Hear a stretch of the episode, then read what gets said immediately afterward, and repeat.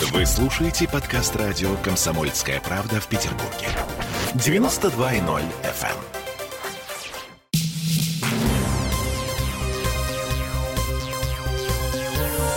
Темы дня.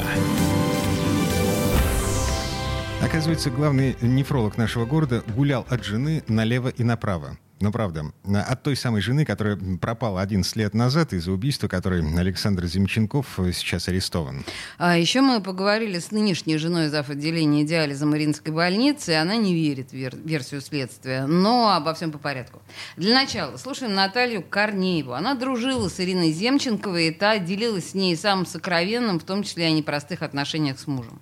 Она не жаловалась, она сообщала. Ирка вообще не жаловалась. А почему она сразу не ушла? А потому что материальный вопрос, квартира, содержание детей, там масса было. Она не так много зарабатывала. Я думаю, что там несчастный случай был. Ну, он не такой человек, чтобы убивать намеренно. Во-первых, он очень умный товарищ и такой очень рассудочный. Если бы он намеренно ее убил, то он бы не паниковал. Он четко совершенно паниковал на следующий день. То есть он начал звонить родителям, говорить, что не звоните, Ира отдыхает. Этого никогда он не делал. То есть он начал делать те вещи, которые никогда не делал. Вот и все.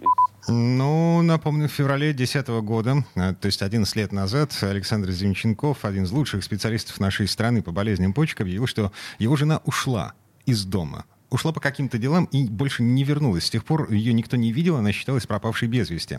Отец ее 10 лет обивал пороги правоохранительных органов. В прошлом году попал на прием к главе Следственного комитета Александру Бастрыкину, и тут все завертелось. Бастрыкин эм, потребовал поднять дело из архива.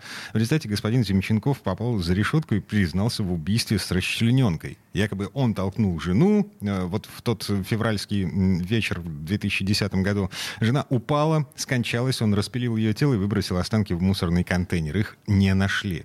То есть прямых доказательств не существует. Нет тела, нет дела. Следователи в эту версию не верят. Они считают, что господин Земченков действительно убил жену. А причиной такого поступка стала любовница Александра, которая сейчас является его законной женой.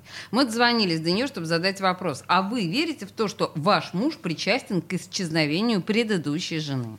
Тысячу раз нет. Саша очень добрый человек. Не мягкий, а именно добрый. Он всегда действовал с позиции блага для окружающих. Да, мы обсуждали это, хотя я всегда была убеждена, что он не способен на зло. На любое зло не способен. Тем не менее, меня интересовало, конечно, что он думает по поводу пропажи. Но на эту тему можно было лишь фантазировать, ведь никакой конкретной информации не было ни тогда, ни сейчас. Он очень хотел разобраться, что случилось. Нанимал частных детективов. Согласитесь, странно платить деньги людям, чтобы они искали человека, если ты причастен к его пропаже. Я абсолютно убеждена, что он себя оговорил. Скорее всего, он был просто изнеможден. Обстоятельства признания той глубокой ночью выясняют адвокат. К тому времени он не спал уже почти двое суток. Ему 60 лет, у него повышается артериальное давление, и уже несколько лет он постоянно принимает лекарства. Он очень подавлен и боится, что его лишат возможности воспитывать детей. Дети – основной смысл жизни Саши.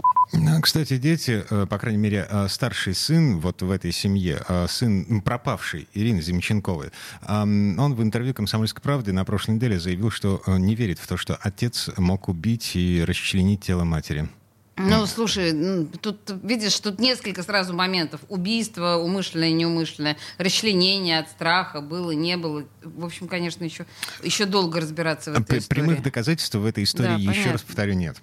Ладно, э, еще одна музыкальная пауза. Вернемся в студию через пару минут. У нас впереди э, топот котов. Между прочим, Смольный вернулся к идее штрафовать за ночной топот котов жителей Петербурга. А еще у нас э, «Зенит» разбазаривает деньги.